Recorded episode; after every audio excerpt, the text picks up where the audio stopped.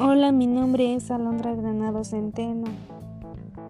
Les vengo a explicar el libro titulado La Divina Comedia. El autor es Dante Alighieri. La Divina Comedia relata el viaje de Dante por el infierno, el purgatorio y el paraíso, guiado por el poeta romano Virgilio.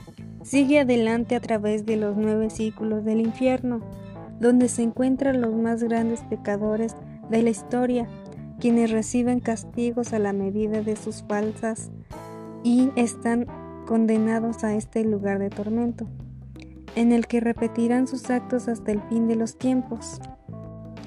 El infierno para Dante es un enorme valle cónico y está dividido en nueve niveles o círculos, cada cual más profundo y estrecho que el anterior.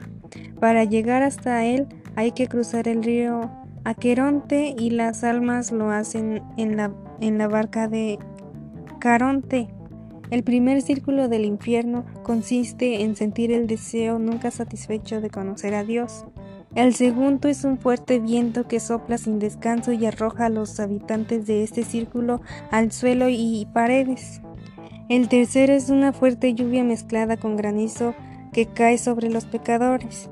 El cuarto es empujar grandes y pecados y objetos a lo largo del círculo y chocar constantemente con otros grupos. El quinto es los iracundos están inmensos en el fango de su ira, condenados al golpearse entre ello. El sexto es los pecadores de este círculo están condenados a yacer en sepulcros destapados. El séptimo los pecadores del primer anillo están hundidos en un río de sangre hirviendo. El octavo varía de acuerdo a los recintos, la mayoría incluye torturas con fuego, y el noveno torturas relacionadas con el hielo. Esa sería toda mi explicación. Gracias.